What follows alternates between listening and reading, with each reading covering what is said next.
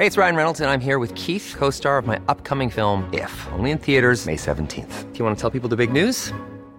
All right, I'll do. Sign up now and you'll get unlimited for $15 a month in six months of Paramount Plus Essential Plan on us. Mintmobile.com slash switch. Upfront payment of $45 equivalent to $15 per month. Unlimited over 40 gigabytes per month. Face lower speeds. Videos at 480p. Active Mint customers by 531.24 get six months of Paramount Plus Essential Plan. Auto renews after six months. Offer ends May 31st, 2024. Separate Paramount Plus registration required. Terms and conditions apply if rated PG.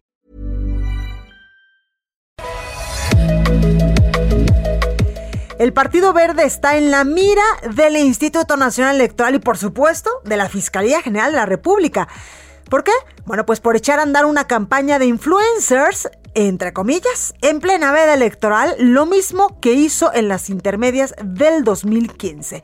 De hecho, el INE dice que podría perder incluso su registro como partido político. El Verde Ecologista nació en 1986, mire, justamente el año en el que yo nací, y al igual que otros partidos políticos, otros nuevos partidos, perdió su registro por la baja votación, pero tras recuperarlo, descubrió la fórmula para mantenerlo. En el año 2000 se alió con el PAN cuando pues el presidente, expresidente Vicente Fox llegó a la presidencia. En el año 2006 se sumó a la campaña del priista Roberto Madrazo, en el 2012 a la de Peña Nieto y en el 2018 pues se fue con MIT. Ahora camina junto con el PT y con Morena, que son los partidos en el poder. Mientras, eh, pues esto sucede, siempre ha estado en medio de la polémica, por supuesto. Usted recordará aquel video del año 2004, cuando el entonces secretario particular de Andrés Manuel López Obrador, René Bejarano, fue captado recibiendo dinero de Carlos Ahumada pero quizá usted ya no se acuerda de otro video revelado días antes, pero que fue opacado por el de Bejarano y sus ligas. Era el de Jorge, el de, el de eh, Jorge Emilio Martínez o Jorge Emilio González Martínez, entonces senador y presidente del Partido Verde Ecologista de México, negociando un permiso para construir en una reserva ecológica de Cancún, esto en Quintana Roo. En el video se le escucha preguntar, ¿cuánto dinero nos va a tocar? Y le responden que 2 millones de dólares. Al explicar qué pasó en el video, el niño verde dijo que lo habían chamaqueado. Usted juzgue. Yo soy Blanca Becerril, esto es República H y arrancamos. Esto es República H, la información más importante con el punto de vista objetivo, claro y dinámico de Blanca Becerril. Tras ocho meses de existir, desaparecerán los partidos políticos, Encuentro Solidario, redes sociales progresistas y Fuerza por México, ya que no alcanzaron el mínimo respaldo de al menos 3% de los votantes en las pasadas elecciones. Su corta vida nos costó más de 564 millones de pesos de nuestros impuestos. El Instituto Electoral de Migración, el Instituto, perdóneme, el, Instituto Electoral de Michoacán oficializó que el candidato de Morena y el PT, Alfredo Ramírez Bedoya, fue el ganador de la elección de gobernador. Ya se vendió el avión presidencial, pero no es aquel que no tenía ni Obama. Se trata del antiguo, del viejito avión presidencial Benito Juárez, que era utilizado por el expresidente Felipe Calderón. El instituto para devolverle al pueblo lo robado obtuvo cerca de 65 millones de pesos. Luego de 15 meses, hoy fue la última conferencia de prensa vespertina diaria sobre el coronavirus, protagonizada por pues en su mayoría, el subsecretario de Salud Hugo López Gatel. El Comité de Moléculas Nuevas de Cofepris recomendó ampliar el uso de emergencia en la aplicación de la vacuna contra el coronavirus a menores a partir de los 12 años con la dosis desarrollada por Pfizer. Aunque la Secretaría de Salud de la Ciudad de México reportó tres casos positivos en escuelas de esta capital, la Secretaría de Educación Pública, la principal encargada de planteles escolares de la ciudad, corrigió y resaltó que solo son dos. Un ataque a balazos en una playa ubicada en la zona hotelera de Cancún, esto en Quintana Roo, dejó a dos personas muertas y una turista extranjera herida. ¿Y cuáles son las noticias más relevantes de hoy en los deportes? Roberto San Germán nos tiene los detalles. Mi Robert, ¿cómo estás? ¿Qué tal, mi querida Blanca? Muy buenas noches y buenas noches a toda la gente que nos sintoniza. A hablar de Rubén Zambuesa. ¿Qué va a pasar con él? Si va a la América o se queda en Toluca. También vamos a hablar de los Pumas porque tienen cuatro contagiados de COVID-19. Inició hoy también la Euro UEFA 2020. Ya hubo un primer partido. ¿Quién ganó? Vamos a platicar de ello. Y qué partidazo el que tuvieron en las semifinales de Roland Garros entre el señor Djokovic y Nadal. Partidazo. Vamos a hablar también quién llegó a la final.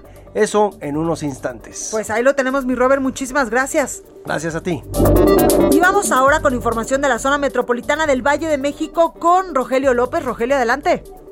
Hola Blanca, es un placer saludarte y bueno, pues te comento que hace unos momentos un fuerte operativo se montó por parte de elementos de la Secretaría de Ciudad Ciudadana debido a que uno de los helicópteros ambulancia de los Cóndores, bueno, pues tuvo que aterrizar en la central de abastos para poder ahí pues eh, trasladar a un hombre el cual sufrió severas quemaduras aproximadamente más del 70% de su superficie corporal. Este tuvo que ser trasladado vía aérea hacia lo que es el estacionamiento de un centro comercial ubicado en la México Tacuba. Y bueno, ahí una ambulancia del Escuadrón de Rescate de Urgencias Médicas pues terminó el traslado hacia lo que es el Hospital Rubén Leñero, donde tienen el área especializada de eh, quemados.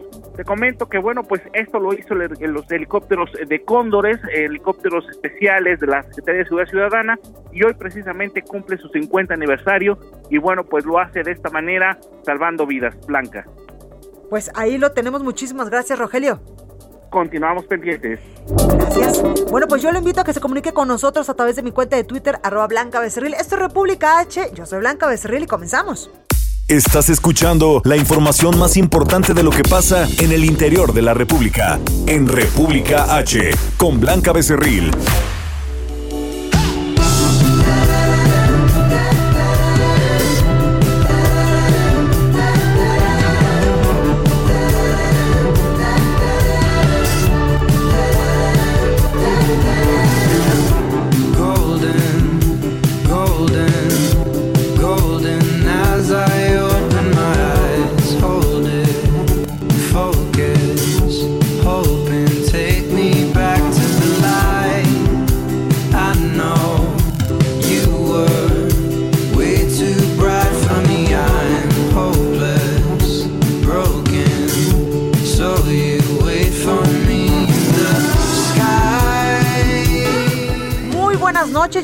Becerril, gracias por acompañarnos en República H. Esta noche trabajamos para usted Gustavo Martínez en la ingeniería, Emanuel Barcenas en la operación, Orlando Oliveros en la realización, Ángel Arellano en la producción general, además de Georgina Monroy en la coordinación de invitados y redacción. Y Georgina precisamente nos comparte sus gustos musicales para acompañarle esta noche, porque esta canción es de sus favoritas, ya la veo aquí atrás en la cabina bailando. Esta canción es Golden del cantante y compositor británico Harry Styles, un joven de 25 años, originario del Reino Unido, quien inició su carrera en el grupo juvenil One Directions. Harry Styles realizó su debut cinematográfico en la película Dunkerque en 2017, dirigida por Christopher Nolan, en la cual interpreta a un soldado británico llamado Alex. Le recuerdo que usted puede comunicarse conmigo a través de mi Twitter, arroba blanca becerril. Siempre estoy, por supuesto, atenta a sus comentarios y como el señor Adrián Ramírez, que nos hizo saber su opinión sobre la entrevista del pasado martes con el ingeniero Cautemo Cárdenas. Nos decía eh, Adrián Ramírez a través de la cuenta de Twitter que pues el ingeniero andaba muy renuente a contestar y sí, más o menos, pero hicimos lo que pudimos para sacarle la mejor información. Comenzamos. Oiga, ya que estamos hablando de la entrevista de Cuauhtémoc Cárdenas, le preguntamos su opinión sobre lo dicho por el presidente y por la jefa de gobierno sobre una supuesta campaña negra contra Morena, la cual pues impidió que ganaran varias alcaldías y esto fue lo que nos respondió. No, pues yo creo que cada quien votó de acuerdo a su conciencia y lo que opinen otras personas, quienes quiera que sean, pues deben tener sus propios elementos y ellos serían los que tendrían que aportar pues eh, las razones o las pruebas o los elementos para que uno pudiera aceptar esos mismos elementos. Bueno, y esta mañana el presidente Andrés Manuel López Obrador insistió en que hubo una campaña negra que permitió avanzar al conservadurismo, dijo el presidente. Aquí es donde se recibió el mayor bombardeo de mentiras y muchos compraron esas mentiras, muchos. Y con esa manipulación en la capital de la República, que siempre había estado a la vanguardia, ahora hubo un avance hacia el conservadurismo. Andrés Manuel López Obrador dijo que quienes tienen mayor escolaridad se creyeron la campaña en su contra de que él es populista, que busca reelegirse y que se cree el Mesías. Por eso lo atribuyo a que sobre todo sectores de clase media fueron influenciados. Se creyeron lo de populismo, el de que íbamos a reelegirnos, lo del Mesías tropical, el Mesías falso, pero hasta las piedras cambian de modo de parecer. Pero fue más allá. El presidente afirmó que los pobres fueron los que comprendieron su mensaje, mientras que la clase media y la clase alta tienen aspiraciones de triunfar y superarse, lo que López Obrador considera egoísta. Escuche. ¿Quién fue el que internalizó mejor el hecho de que había corrupción y que si se combatía, las cosas mejoraban? Pues la gente que nunca recibía nada, un integrante de clase media, media, media alta, incluso con licenciatura, con maestría, con doctorado, no está muy difícil de convencer. Es el lector del Reforma, ese es para decirle siga usted su camino, porque es una actitud aspiracionista, es triunfar a toda costa, salir adelante, muy egoísta. Bueno, pues ahí lo tenemos. Al igual que la Fiscalía General de la República, el INE investiga a los influencers que difundieron mensajes a favor del Partido Verde Ecologista de México durante la veda electoral. Y eh, nuestro compañero Francisco Nieto nos tiene información, porque vamos ahora con nuestro compañero Paco, porque el presidente está de gira de trabajo en Guerrero. Pudo ver al ex candidato a gobernador Félix Salgado Macedonio. Adelante, Francisco, con tu reporte. ¿Qué tal Blanca? Muy buenas noches. Te saludo desde Pinotepa Nacional, donde el presidente Andrés Manuel López Obrador inicia su gira de trabajo eh, de fin de semana. Es una gira de trabajo en la que ya eh, hay eventos públicos. Hay que recordar que el presidente eh, durante la vida electoral pues hacía sus recorridos sin invitar a la prensa, eran recorridos a puerta cerrada y hoy iniciaron estos recorridos, estas reuniones estas giras eh, de manera pública, incluso eh, ya pudo platicar con la gente, tomarse fotos eh, con la gente que lo esperaba en las carreteras, en la carretera que viene de Acapulco hacia Pinotepa Nacional. El presidente se detuvo alrededor de 20 veces para saludar a la gente quien lo esperaba en las carreteras y bueno también antes de iniciar este recorrido pues Félix Salgado Macedonio el ex candidato a la gubernatura de Guerrero, eh, eh, también eh, se entrevistó brevemente con el presidente.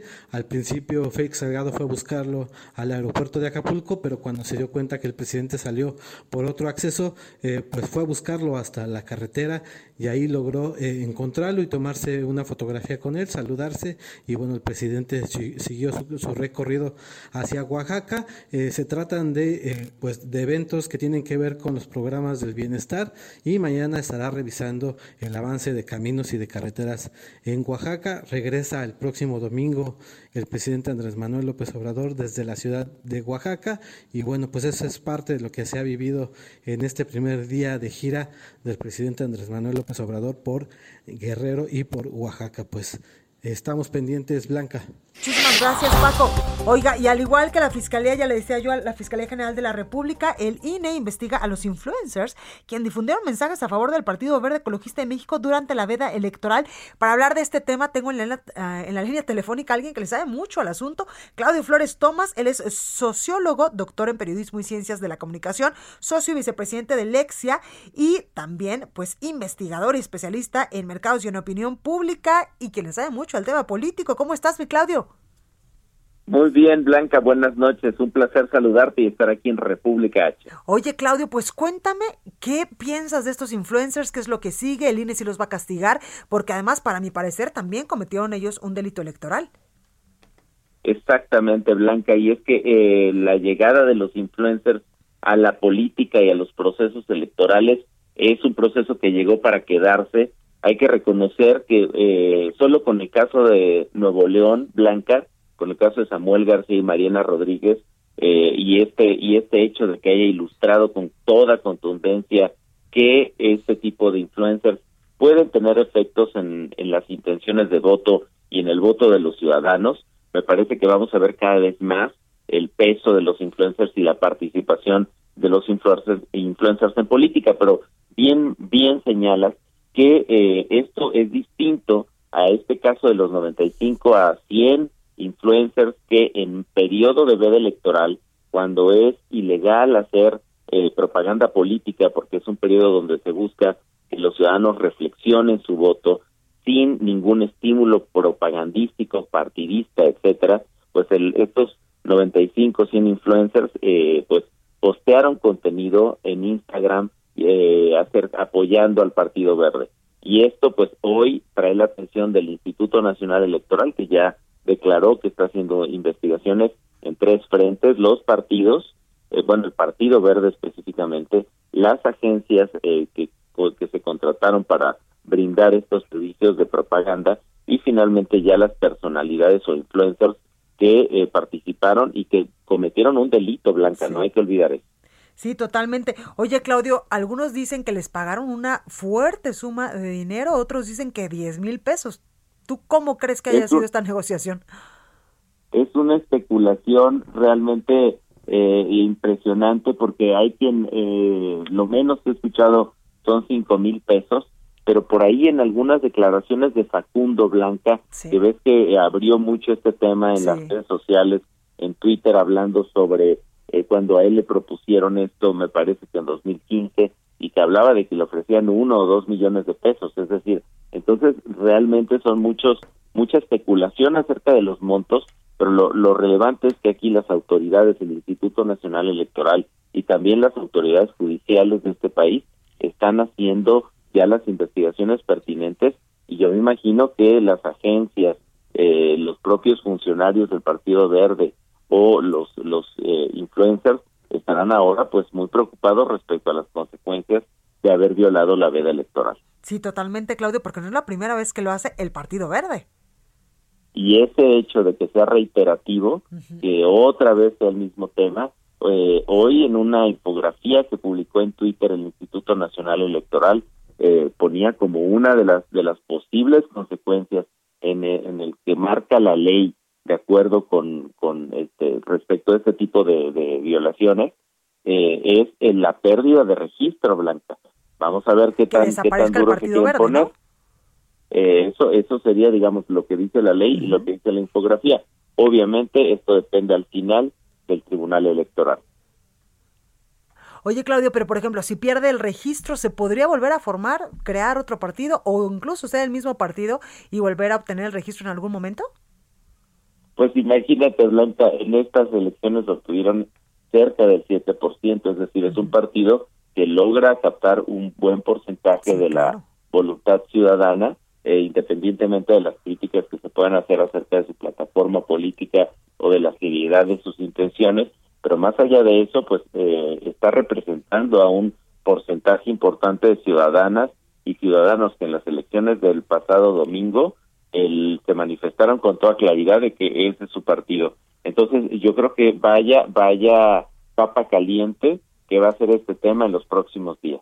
Ahí lo tenemos, Claudio Flores Tomás. Muchísimas gracias por esta comunicación. Muchas gracias, Blanca, y siempre es un placer estar contigo aquí en República H. Muchísimas gracias, Claudio.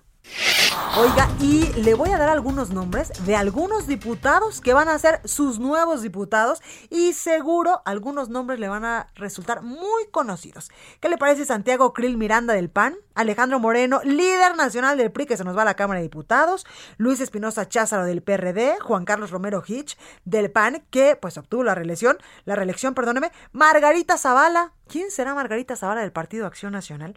Gabriel Cuadri, el de la Cuadricombi, que fue eh, pues el, el candidato a la presidencia de la República, ahora se va por el PAN también a la, a la Diputación. Salomón Chertorivsky por Movimiento Ciudadano, Agustín Basabe por el PRD, Amalia García, exgobernadora de Zacatecas, también va a estar en la Cámara de Diputados por el PRD, Karen Castrejón, presidenta del Partido Verde, esta que sale en todos los comerciales, Carlos Alberto Puente, ex, expresidente del Partido Verde, Marco Gómez eh, Alcántar del Partido Verde y exconsejero del IFE, Alberto Anaya Gutiérrez del PT, algo le sabemos a ese señor. Gerardo Fernández Noroña, quien pues también se va, se religió por el PT. El de Alfonso Guajardo del PRI, secretario de Economía. Eufrosina Cruz, que ahora pues es del PRI y antes era panista. Bueno, pues estos son parte de la lista que usted va a poder pues eh, ver en la próxima, en la próxima, eh, pues, eh, en la próxima Cámara de Diputados, en la conformación de la próxima Cámara de Diputados. Como usted puede escuchar, hay varios, varios viejos conocidos y no es por conocer, dirían las abuelas. Oiga, vamos a más información. El Instituto Electoral de la Ciudad de México prevé que las diputaciones plurinominales en el Congreso Capitalino sean encabezadas por Morena, seguido por el Partido Acción Nacional. Cintia Estetin, reportera del Heraldo, nos tiene la información. Cintia, adelante.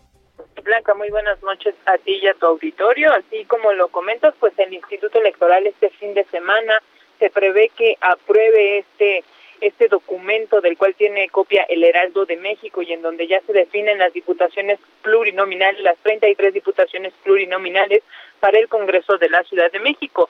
Y comentarte pues que de acuerdo a este documento que elaboraron los consejeros electorales, Morena obtendría 14 lugares, el Partido Acción Nacional le asignarían nueve diputaciones, al PRI le asignarían cinco, al PRD dos, al Partido Verde y Movimiento Ciudadano uno. Eh, comentarte pues entre las personas que eh, estarán por lo menos de Morena tomando protesta el primero de septiembre está eh, José Jesús Martín del Campo, Yuri Ayala, Temístocles Villanueva, Héctor Díaz Colanco, Valentina, Valentina Batres, José Luis Rodríguez, entre otros. Del PAN estaría Federico Dorin, Gabriela Salido, eh, la concejal de la alcaldía de Cuauhtémoc, Ana Villagrán, entre otros. Eh, de los periodistas, el más destacado es Carlos, Carlos Joaquín eh, Tinoco. del PRD, pues el ex jefe delegacional de la alcaldía, Gustavo Madera, Víctor Hugo Lobo. Del Partido Verde estaría Manuel Atalayero y de Movimiento Ciudadano Roy Fitz Torres, quien es el dirigente aquí en la Ciudad de México de esta institución política. Eh, hay que recordar que eh, eh, se repartieron 32 diputaciones plurinominales, toda vez que el diputado migrante Raúl Torres, quien ganó en la jornada pasada, pues esta diputación migrante entra como un plurinominal a pesar de que compitió por mayoría relativa y es que así se lo establece pues el código electoral de la Ciudad de México. comentarte pues que el partido que se queda sin diputados y que sí existe, son dos partidos en los que sí tenían diputados actualmente, en el Congreso que son PT y el partido Encuentro eh, Solidario, bueno, Encuentro Social, que ahora era Encuentro Solidario y que no alcanzaron el registro mínimo para eh, mantener pues este, diputaciones y prerrogativas aquí en la Ciudad de México. Finalmente, por recordarle al auditorio que esto es apenas una previsión del Consejo General. Este fin de semana lo tendrán que votar y acordar para entregar las constancias de mayoría de estos diputados plurinominales. Pues ahí la información, Cintia, muchas gracias. Blanca, seguimos pendientes. Muy buenas noches. Gracias. Hoy vamos a las calles de la Ciudad de México con Rogelio López porque hay eh, un bloqueo. Rogelio, adelante. Gracias, Blanca. Te comento que vaya caos que está provocando este bloqueo justamente lo que es la Avenida de los Insurgentes al cruce con Monterrey. Estos aproximadamente 50 integrantes de la comunidad lésbico-gay, bueno, pues ellos están manifestando debido a las agresiones que han pues se han dado en el sur de la ciudad, específicamente en Cancún. Y bueno, pues con ello tienen completamente hackeado toda que es la vialidad de lo que es la Avenida de los Insurgentes en ambos sentidos.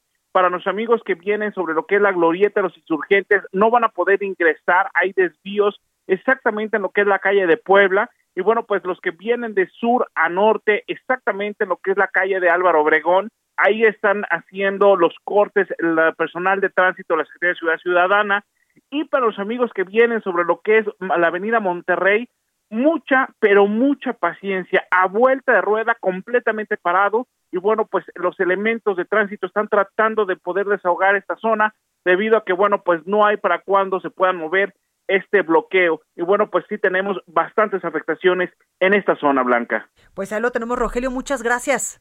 Muy buenas noches y continuamos pendientes. Gracias. Oiga, y al regreso del corte vamos a hablar con eh, varios notarios para que nos digan, por ejemplo, si Dios no lo quiera, evidentemente, eh, pues eh, se llega usted a fallecer y no hizo un testamento, pues ¿qué pasa con todas sus pertenencias? De esto les vamos a platicar en unos momentos más.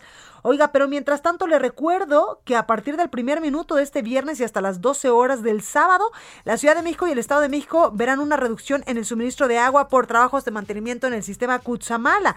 La obra en cuestión es un trabajo de interconexión de dos líneas de alta presión en las plantas de bombeo 5 del sistema Cutzamala. Aquí en la Ciudad de México, las alcaldías que se van a ver afectadas son Azcapotzalco, Benito Juárez, Coyoacán, Cuauhtémoc, Coajimalpa, Iztacalco, Iztapalapa, Magdalena Contreras, Miguel Hidalgo, Tlalpan y Venustiano Carranza. En el Estado de México son Atizapán de Zaragoza, Al Colman, Coacalco, Ecatepec, Huixquilucan, Naucalpan, Nezahualcóyotl, Nicolás Romero, Tecámac, Tlanepantla, Tultitlán y Toluca. Así que vamos a tomar precauciones y previsiones porque pues no habrá mucha agua en las próximas horas en estas alcaldías, sobre todo de la Ciudad de México y también del Estado de México por eh, pues eh, reparaciones en el sistema del el Cutzamala. Oiga, yo soy Blanca Becerril, esto es República H, no se vaya que yo regreso con más información.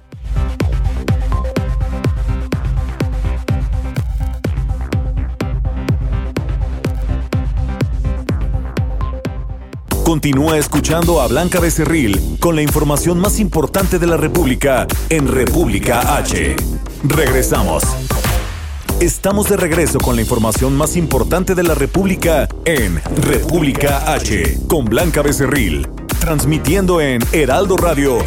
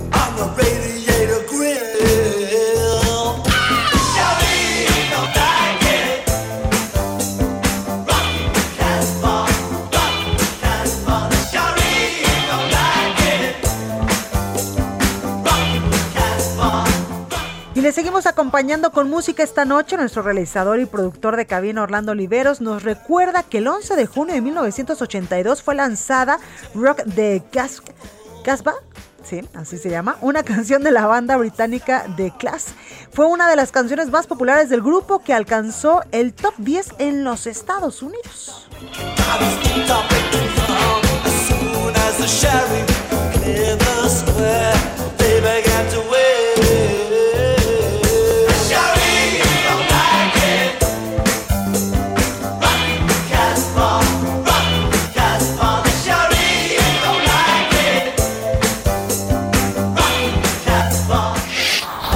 Notarios son servidores públicos cuya labor es dar seguridad jurídica, informar y asesorar en materia de actas públicas, asuntos testamentarios y derechos hereditarios, entre otros. Por eso decidimos contactar al maestro Ponciano López Juárez, él es presidente del Colegio de Notarios de la Ciudad de México, para conocer pues cuáles son las alternativas en caso de que pues eh, se haya quedado eh, algún perso alguna persona de nuestra familia intestado en tiempos de pandemia. Maestro, muy buenas noches, ¿cómo está? Muy buenas noches, Blanca, ¿cómo le va? Muy bien, gracias. Oiga, maestro, cuénteme, quien haya perdido pues un familiar, ¿qué, qué, pues, ¿qué debe hacer para regularizar la situación legal de, por ejemplo, de un inmueble intestado? Sí, pues mire, efectivamente en el caso de la lamentable pérdida de un familiar eh, y como usted bien indica, haya quedado intestado, es decir, que no haya podido otorgar un testamento ante notario mediante el cual pues justamente haya dispuesto de, de a quién beneficiar con sus bienes al fallecer. Entonces lo que procede es eh, pues abrir la sucesión intestada eh, o legítima y en este caso es la ley, el Código Civil de la Ciudad de México eh, o del estado de que se trate, la que indica que, que quiénes deben heredar y en qué orden y en qué proporciones. Y este tipo de sucesiones intestadas eh, pueden eh, tramitarse eh, o bien ante un juez de lo familiar o bien ante un notario. En este último caso se puede acudir al notario cuando la sucesión, em, este, cuando en la sucesión no haya conflicto, es decir, no se estén peleando los herederos, haya obren de común acuerdo y cuando todos sean mayores de edad. Eh, ese es el supuesto en el cual sí se puede tramitar aún la sucesión intestada con la intervención de notarios sin necesidad de ir a los tribunales o a los juzgados de lo familiar, Blanca. Claro. Maestro, y cuando los beneficiarios, precisamente los beneficiarios directos, son menores de edad, ¿ahí qué procede? Cuando son menores de edad, ahí sí necesariamente hay que acudir ante un juez de lo familiar. Eh, la sucesión sí se debe eh, tramitar ante un juez de lo familiar.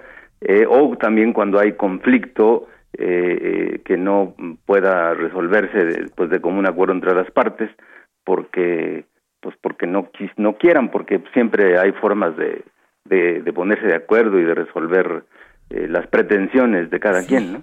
Maestro, y cuando hay conflictos ahí, ¿cómo le hacen ustedes? ¿Cómo se debe de resolver la situación? Pues mire, normalmente los conflictos son porque em, alguien se cree con, con mayor derecho a heredar que otros, o cuando alguien dice pues que su papá o su mamá le dijo, pero no hay ningún documento que sustente ese dicho, ¿no?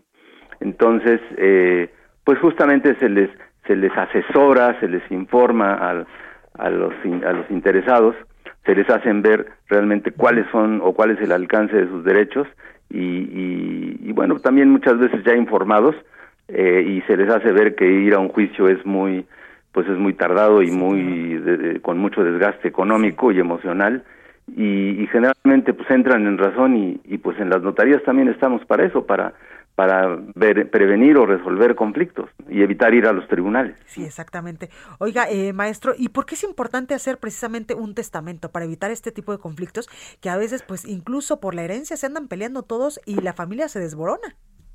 Sí, es correcto.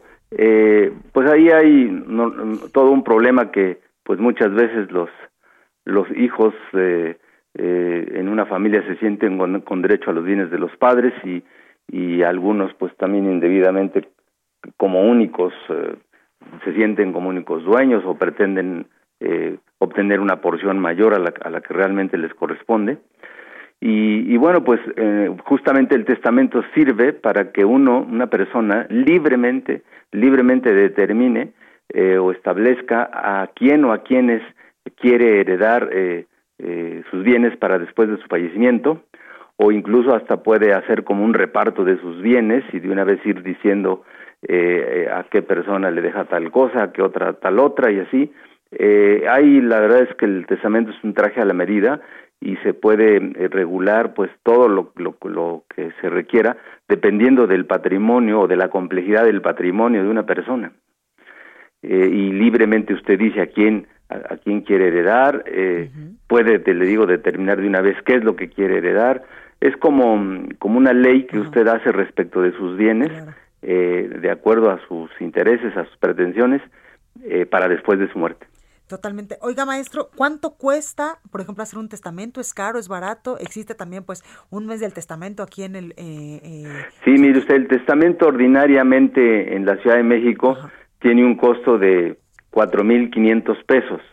Eh, con los programas que, que fomentamos en el Colegio de, de Notarios eh, y en el Notariado Nacional también, eh, ya ve que tenemos el programa de septiembre, mes del testamento, donde eh, ese programa, por cierto, lo estamos aplicando ahorita con motivo de la pandemia durante todo el año, no hay que esperar a septiembre. Tiene un costo de 2.500 pesos. Y hay otros programas para adultos mayores eh, que, que se fomentan desde el gobierno de la Ciudad de México, donde el testamento tiene un costo de 1.500 pesos.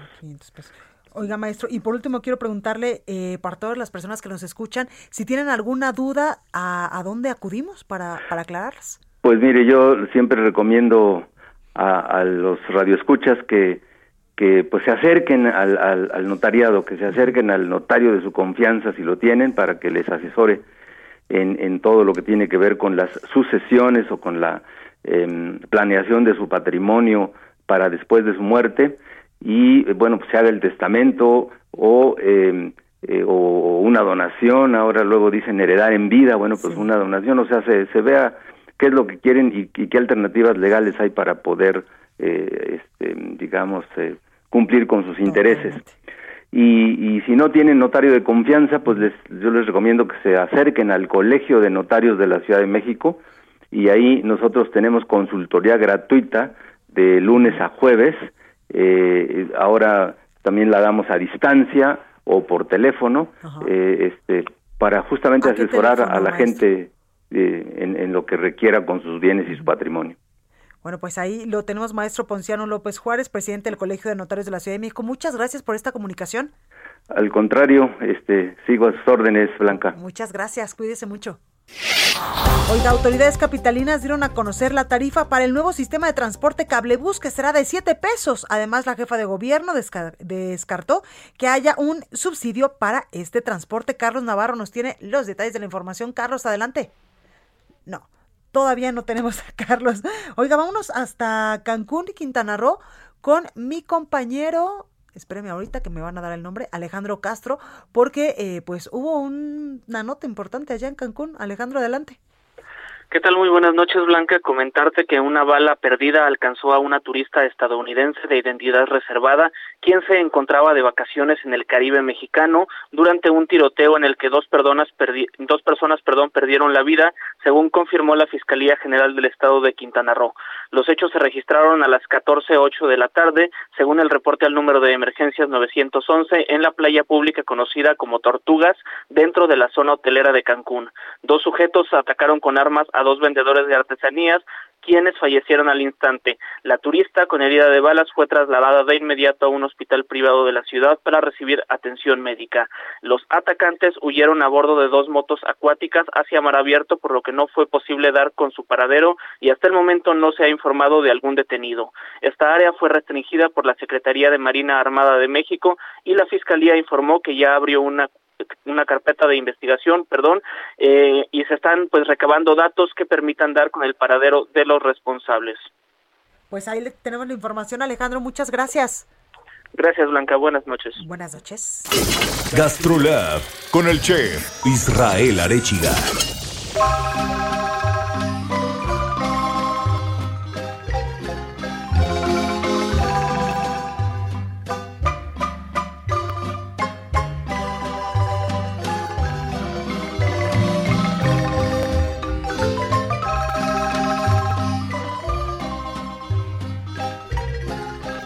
Pues lo que está usted escuchando es la sandunga, danza popular típica de los estados mexicanos de Chiapas y Oaxaca y de Guatemala y se caracteriza por ser muy ceremonial. Y precisamente de esto vamos a hablar esta noche con el chef Israel Arechiga, chef de Gastrolab. Por supuesto, vamos a hablar de Oaxaca ¿Ya lo tenemos en la línea? Hola, mi chef, ¿cómo estás?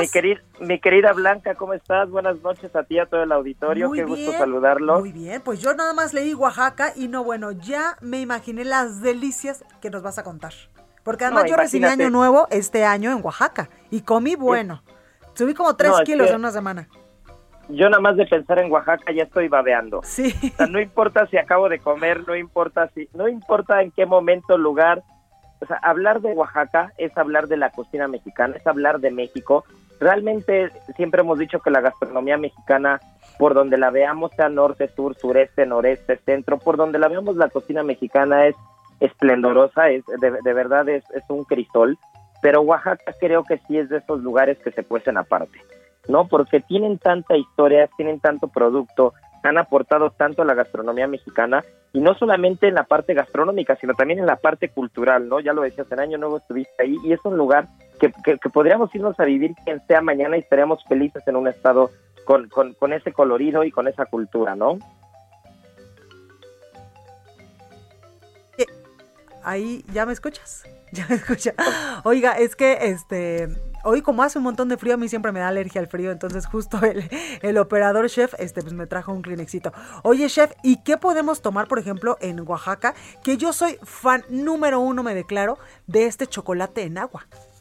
Ay, sí, claro, y de un buen tejate, por ejemplo, que es una bebida que lleva siglos y siglos haciéndose, pero cuando hablamos de Oaxaca no podemos dejar de lado al gran mezcal. El mezcal yo creo que es el padre de los destilados, eh, mexicanos de los destilados, incluso quien dice que es el destilado más puro de todo el mundo, ¿no? Que es que es una de estas bebidas espirituosas, es una de estas bebidas que realmente, que incluso no te da cruda, ¿no? Por ejemplo, y que tiene tanta historia y que encierra tantos secretos de los maestros mezcaleros y, que, encierran tanto de tantas generaciones que realmente el mezcal es una bebida que, que, se toma que se toma por sí misma y, y, es, es parte de la gastronomía y es parte de Oaxaca con un lugar muy especial, ¿no? Sí, totalmente. Oye, ¿y los postres?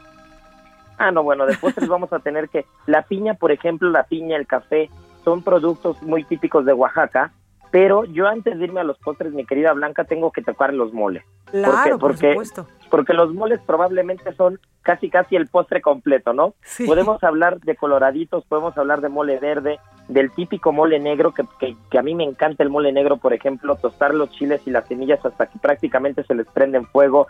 Ya cuando tiene sabores ahumados, tostados, ya el hecho de mezclarlo con un buen guajolote o incluso un coloradito con iguana o con camarones, que es muy típico también, un mole rojo, un mole verde, el mismo chichilo, y, y, y con productos que únicamente se dan en esa región, por ejemplo el chile chilhuacle, ¿no? Un chile chilhuacle rojo, amarillo o negro, que únicamente lo, lo, están, lo están preservando tres familias en todo Oaxaca. Y gracias a esas tres familias podemos tener la receta tradicional y original de los moles. Entonces ya, ya comernos un mole o un plato tan completo como esos, ya realmente el postre es, es prácticamente gula, ¿eh? Oye, y justo ahorita que dices de los moles, yo recuerdo que ahora que fui a Oaxaca en diciembre, era adicta a los molotitos de plátano rellenos de mole y de queso. Uy, con su, con su buen queso, incluso con un queso de cocingo, que no es de la zona, pero con un queso de cocingo y un molotito de plátano con mole negro, para mí es de las grandes, de las grandes creaciones de la gastronomía mexicana. Y aparte uno no se siente con tanta culpa, ¿no? Porque estás probando pequeños bocaditos, un queso fresco, estás probando un platanito macho. Realmente es una delicia eso. Totalmente, y ahora sí ya dinos los postres, para endulzarnos el alma. Sí, pues yo diría que unas buenas piñitas, por ejemplo, unas buenas piñitas, eh, incluso, incluso, ¿sabes qué he visto de las cosas que más me han sorprendido? Las tortillas, por ejemplo, las dejan en el comal y les ponen un poco de pinole y les ponen un poco de miel y es, es una de esas cosas sencillas, pero que, pero que son de verdad espectaculares, ¿eh? Entonces yo creo que iría por ahí un buen pan, por ejemplo, los panes de Oaxaca, el pan de muerto también es muy tradicional en Oaxaca, en, justo en la época de muertos. Realmente hay como que mucho para dónde arrimarnos. Totalmente, pues ahí lo tenemos. Chef Israel Arechiga, muchísimas gracias como siempre por dejarnos literalmente con un antojo y salivando. Y ya para rematar una tlayudita, mi querida, Uy, mi querida Blanca, y con eso ya tenemos un buen, un buen adelanto de lo que es Oaxaca. y de los insectos, eso ya será otro, será otro Sí, programa, ¿eh? porque de verdad, ese es, ese es otra cosa, es un mundo totalmente aparte. Totalmente, gracias, chef. Un fuerte abrazo, Blanca, a ti y a todo el auditorio. Igualmente, cuídate mucho. Oiga, y autoridades capitalinas dieron a conocer la tarifa para el nuevo sistema de transporte Cablebús. Va a costar 7 pesos. Carlos Navarro nos tiene la información. Carlos, adelante. Buenas noches, Blanca. Te saludo con gusto a ti al auditorio y comentarte que el gobierno de la Ciudad de México definió la tarifa para el nuevo sistema de transporte cablebús, de acuerdo con la edición de hoy de la Gaceta Oficial. La tarifa será de 7 pesos por viaje que se cobrará independientemente de la distancia del viaje. Además, se señala que el monto de la tarifa autorizada deberá exhibirse en un lugar visible en las terminales y estaciones. ¿Será un, trans- un medio de transporte subsidiado o no? Así respondió la jefa de gobierno. Escuchemos. Eh, un costo prácticamente eh, exacto, decir, no hay ningún adicional. Eh, se va a estar revisando todo este año eh, para eh, pues revisar exactamente cuáles son los costos de operación del cablebús, pero es la misma tarifa prácticamente que utilizan para subir a un microbús o a un autobús para bajar al metro. Entonces esto es bueno porque no, no hay un costo adicional en el uso del cablebús, que por cierto lo vamos a inaugurar eh, el primero hacia finales de este mes. Así es que costará 7 pesos la tarifa del cablebús que ya estará siendo inaugurado las próximas semanas. Blanca, la información que te tengo. Muchísimas gracias. Hasta luego, buenas noches. Gracias, Carlos. Oiga, y hoy fue la última conferencia vespertina con el asunto del coronavirus, protagonizada por el subsecretario de Salud, Hugo López Gatel, que hasta a Mariachi le llevaron. Iván Saldaña tiene la información. Iván, ¿cómo estás? ¿Cómo estás, Blanca, amigos del auditorio? Buenas noches. Sí, el subsecretario de Prevención y Promoción de la Salud, Hugo López Gatel, declaró este viernes cerrado ya el ciclo de conferencias de prensa diarias sobre COVID-19 en México, en, en el Palacio Nacional, básicamente que estaba dando las llamadas conferencias vespertinas, pero enfatizó Blanca, muy importante para todo el auditorio, que no debemos pensar que se ha acabado la pandemia porque en México y el mundo entero sigue muy activa, así lo dijo. Textualmente también dijo, no debe haber especulación para suponer, suponer que el mensaje del gobierno de México es que la epidemia ya se acabó. Presentaron básicamente un resumen de cómo hubo la conversión eh, hospitalaria para tener para atender la situación durante desde febrero del año pasado hasta la fecha. Y pues enfatizaron que este este este cierre de conferencias pues eh, se van a dedicar a analizar eh, primero eh, cómo eh, avanza, cómo se desarrolla la pandemia y también pues enfocarse en la estrategia y no se va a cortar la comunicación al respecto. Lo decías bien, al cierre de esta, de esta conferencia salimos, Palacio Nacional y pues lleno de mariachis también ahí con gente, eh, incluso un pastel y flores. Ah, no, bueno. Iván, muchísimas gracias. Buenas noches. Como si el mandejo hubiera estado bueno, el de la pandemia. En fin, vamos con más información. Deportes con Roberto San Ya está Germán. con nosotros mi Robert San Germán. ¿Cómo estás? Bien, bien, mi querida Blanca, buenas noches, buenas, noches a toda la gente que nos sintoniza y rápido vamos con los deportes si quieres para terminar hablando del partidazo de Nadal y Djokovic. Uy, sí. Pero en el fútbol, Rubén Zambuesa se quería retirar en el América, no se le va a cumplir. Ni al América ni, ni a Rubens. Por la edad que tiene, se va a quedar en Toluca un año más. Yo creo que se retira en Toluca. Órale. Pero son las políticas de América. no claro. contratan gente de esa edad ya. Y Me dijeron que no. Entonces ya no. Entonces sí, era bueno. ¿Cuántos La verdad, 37. 37. Ya no lo dejaron. Entonces se va a quedar con las ganas y también la gente de la América. Y ahorita mira, hablando de tus Pumas, están contagiados de COVID. Son cuatro. Uy, no, bueno. Sí, un jugador y tres entrenadores o tres del cuerpo técnico tienen la COVID-19. No van a dar los nombres, obviamente. Van a cuidar el anonimato de quiénes son. Pero pues empiezan las pretemporadas y empiezan los problemas con la COVID-19. Así que los Pumas se quedaron con las ganas de tener plantel completo en esta pretemporada. Ya tienen refuerzos y todo, pero hay un jugador que tiene COVID-19. Entonces, a ver si sabemos luego quién fue Sí, exacto. el que se Sí, enfermó sí. de la COVID-19. Oye, y hoy arrancó la UEFA Euro 2021, que era 2020. Primero cantó Andrea Bocelli, ya luego sacaron la canción original de la Euro, que es Martin Garrix, este DJ holandés, neerlandés más bien, muy jovencito, y también estaba Diez y Bono. La canción está buena, está interesante también para escucharla. Y ganó Italia en el Estadio Olímpico de Roma 3 a 0 al equipo de Turquía. Gol de Berardi, gol de Inmóvil y también de Insigne. La verdad es que estuvo bueno el partido, pero desgraciadamente tuvimos que estar haciendo el zapping famoso, el estar Ajá. cambiándolo con el control porque estaba en ese momento también la semifinal del, del Roland Garros y estaba el partido que daba la inauguración de la Euro. No, bueno. Recordando que esta Euro se va a estar jugando en diferentes países por la cuestión de la COVID-19. Sí, claro. Hoy Italia jugó en el Olímpico de Roma, mañana tenemos tres partidos y también se van a estar jugando en otros estadios. eh, va a haber en Dinamarca, también va a estar en Gales, va a estar en, en- en- ahora sí que también en Bélgica, pero mañana los partidos va a ser Gales contra Suiza, ese es a las 8 de la mañana, luego Dinamarca contra Finlandia a las 11 de la mañana, ya a las 2 de la tarde Bélgica contra Rusia, son los duelos que se Claro. tienen mañana de este, pues yo digo que uno de los mejores torneos a nivel mundial de selecciones. y que les voy a decir algo, ¿eh? es el torneo que les interesa a los europeos. Pues porque es el que eres el mejor de Europa Ah, no. para las sí, claro. selecciones, así como yo soy el que mando aquí, obviamente el mundial tiene su romanticismo, pero este es súper importante. Hoy gana Italia, la verdad es que Turquía, un equipo pues, bastante medianito. Sí, claro. Los italianos llevan 28 partidos sin perder. O sea, traen una racha buena después de no haber llegado al mundial. Empezaron a ganar y ya están, pues dejaron en el camino ahorita a los turcos. A ver qué pasa en las siguientes jornadas. Y luego nos vamos a lo que es el tenis. Partidazo. Duelazo hace rato entre Rafael Nadal y Novak Djokovic, el 1 y el 3 del mundo. El primer set empezó ganándolo, sí, el señor Nadal 5 a 0 y lo terminó ganando 6 a 3. No, bueno. Pero ya después vino la reacción del buen Djokovic y en tres sets lo despachó 6 a 3, 7 a 6 y 6 a 2 y es la tercera derrota apenas para el señor Nadal en Roland Garros. No, bueno. O sea, es la tercera en toda su historia. Así que ya veremos. La final va a ser Tsitsipas, el griego, contra Djokovic, el domingo. Totalmente, pues ahí lo tenemos, mi Robert San Germán. Muchísimas gracias. Gracias a ti. Y pues ya el lunes nos dirás qué tal nos fue.